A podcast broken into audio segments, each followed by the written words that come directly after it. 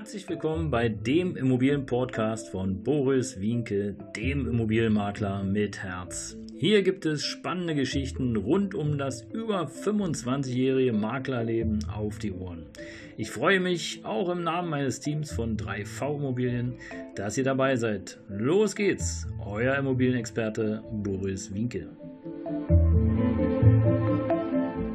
Spieglein, Spieglein an der Wand. Heute Folge 34 des Immobilienpodcasts von Boris Wienke, dem Immobilienmakler mit Herz. Und äh, ihr wisst es vielleicht schon oder ihr habt es natürlich auch live miterlebt. Aktuell beschäftigt Berlin die Gerichte, die Mieter, Rechtsanwälte, Hausverwalter, Makler und Richter mit einem Thema und das ist der Mietendeckel. Und insofern passt der Titel ja. Spieglein, Spieglein an der Wand, Wer hat die beste Entscheidung zur Hand? Ja, wer hat nun die beste Entscheidung? Das ist hier die Frage. Der Mietendeckel, der trat ja 2019 in Kraft und hatte im Grunde genommen äh, folgende Ziele. Und einmal war das Ziel, eben die Mieten für sozial Schwache verträglicher zu machen. Ist auch verständlich, wenn ich nur 1500 Euro im Monat verdiene, kann ich keine 1000 Euro für Miete ausgeben. Das funktioniert einfach nicht. Und ähm, insofern sollte natürlich auch der unendlich scheinende Mietenwachstum ein Ende bereitet werden. Und daher beschloss der Berliner Senat, okay, wir führen hier einen Mietendeckel ein. Mietwohnungen schaffen, so wie viele das äh, draußen ähm, hinausposaunen, das war, glaube ich, nicht das Ziel. Das ist äh, Blödsinn. Und es ging wirklich nur darum, die Mieten nicht ins Unendliche steigen zu lassen und einen guten Mietermix in die Stadt zu bringen. Und zwar nicht nur die Reichen, die sich alles leisten können, sondern auch die, die einfach ein bisschen weniger Geld in der Tasche haben. Und die zentrale Frage in den Diskussionen um die Gesetzgebungskompetenz, weil darum ging es nachher letztlich auch, und das war auch der große Aufschrei überall in verschiedenen Foren und äh, ja, überall, wo man es einfach nur gehört hat, die Diskussion ging um die Gesetzgebungskompetenz. Ja?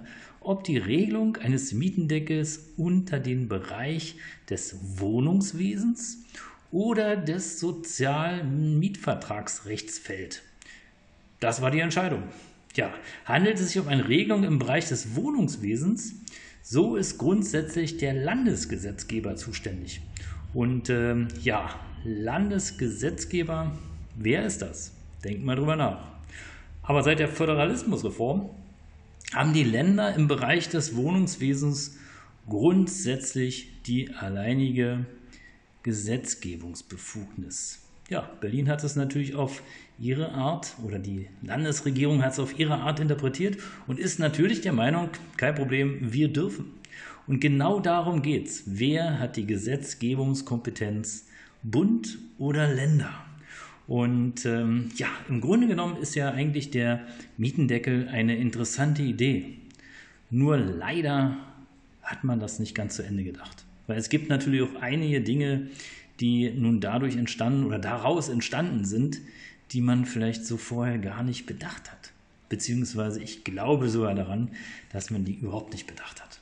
Und ähm, ja, wie sich, wie gesagt, nun rausstellt, ist es völlig unausgereift und ähm, ja, weder wird dadurch der Wohnungsmangel gemildert, ähm, noch ist da eine richtige Klarheit zu erkennen. Im Gegenteil, es herrscht völlige Untersicht und Unsicherheit bei allen Beteiligten. Weder Vermieter noch Mieter noch Rechtsanwälte, jeder hat irgendwie eine andere Meinung. Und jetzt stellt euch vor, ihr seid Wohnungseigentümer und ihr steht dazwischen. Tja, was machen wir nun?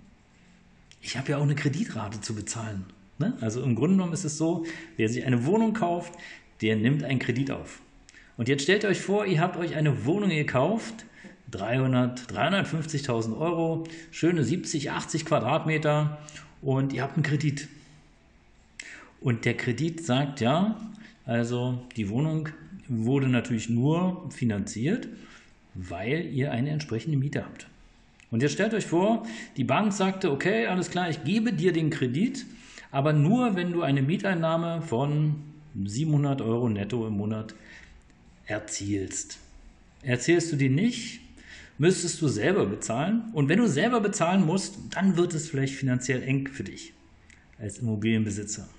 Und jetzt kommt das Land Berlin und sagt, ja, lieber Eigentümer, schön, dass du das gemacht hast, aber im Grunde genommen die 700 Euro, die du jetzt für den, deine 70, 80 Quadratmeter Wohnung angesetzt hast, ist viel zu hoch. Du darfst maximal 400, 450 ansetzen. Und jetzt brauchen wir ja nur zusammenzurechnen. 700 zu 450. Es heißt also, es fehlen dir mal locker 200, 250 Euro im Monat im Portemonnaie. Bedeutet im Umkehrschluss, du müsstest den Kredit mit zusätzlich 200, 250 Euro im Monat bedienen aus deinem eigenen Verdienst. Ergo hat sich im Grunde genommen dein Investment, deine Altersvorsorge für später überhaupt gar nicht rentiert. Rechnet sich nicht mehr. Weil vorher hat es sich natürlich gerechnet. Die Mieteinnahme hat den Kredit zurückbezahlt. Und vielleicht ist noch ein bisschen was übrig geblieben. Wenn der eine oder andere Mangel dann behoben werden musste, hattest du wenigstens noch ein bisschen Geld. Geht jetzt nicht mehr.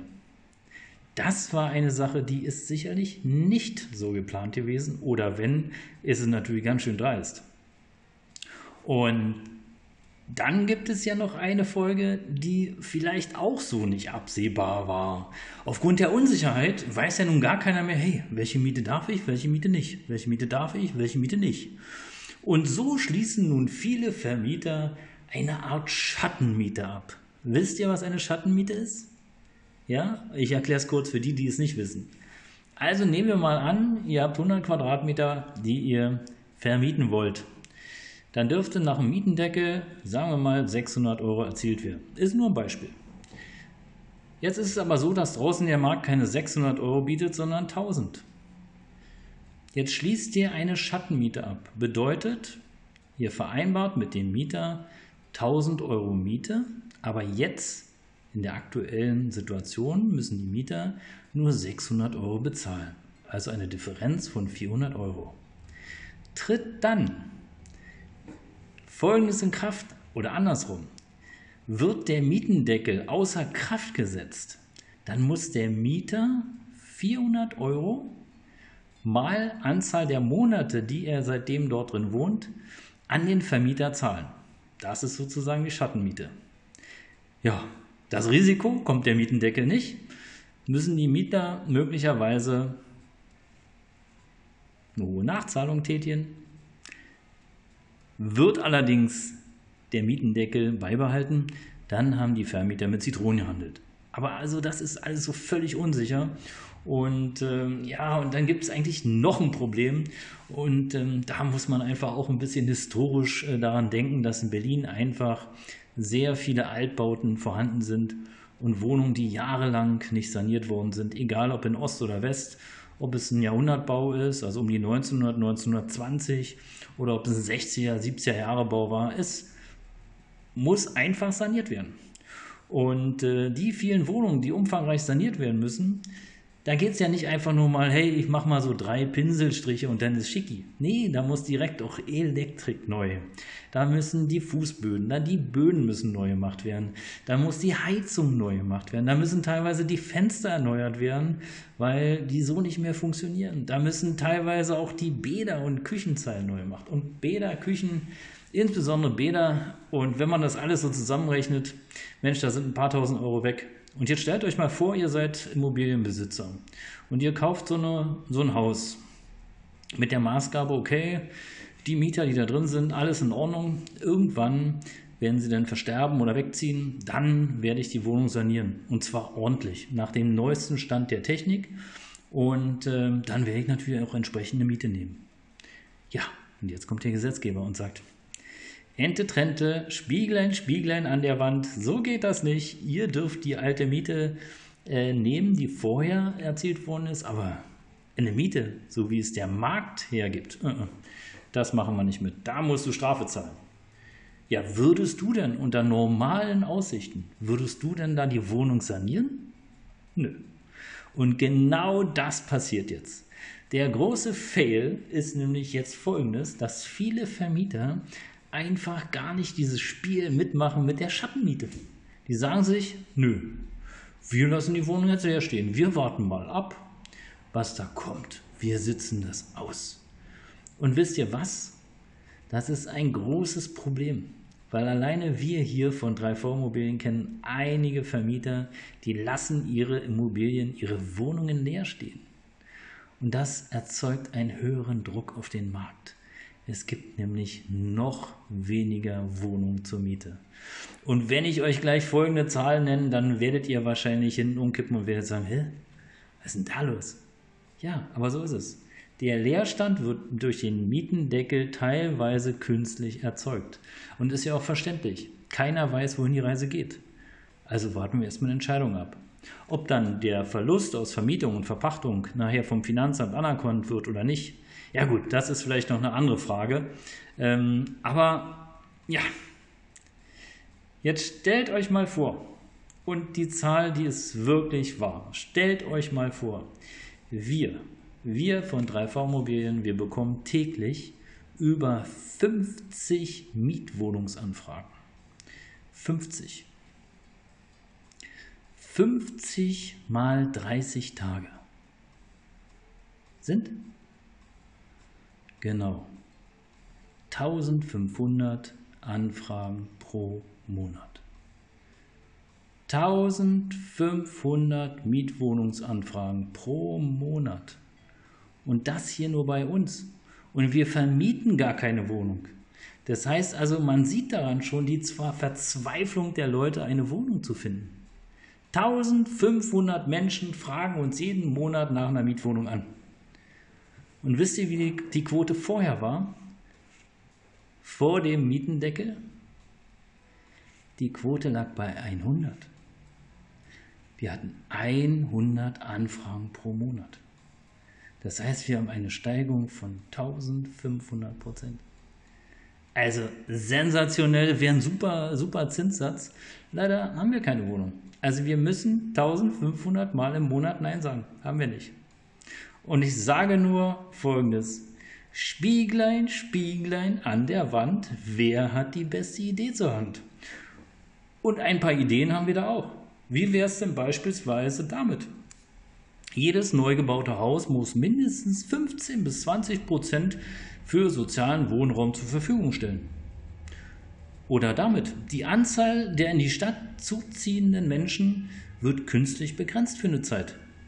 Oder damit, Firmen werden motiviert, selbst für Wohnraum ihrer Mitarbeiter, Mitarbeiterinnen, Gender, wie auch immer zu sorgen.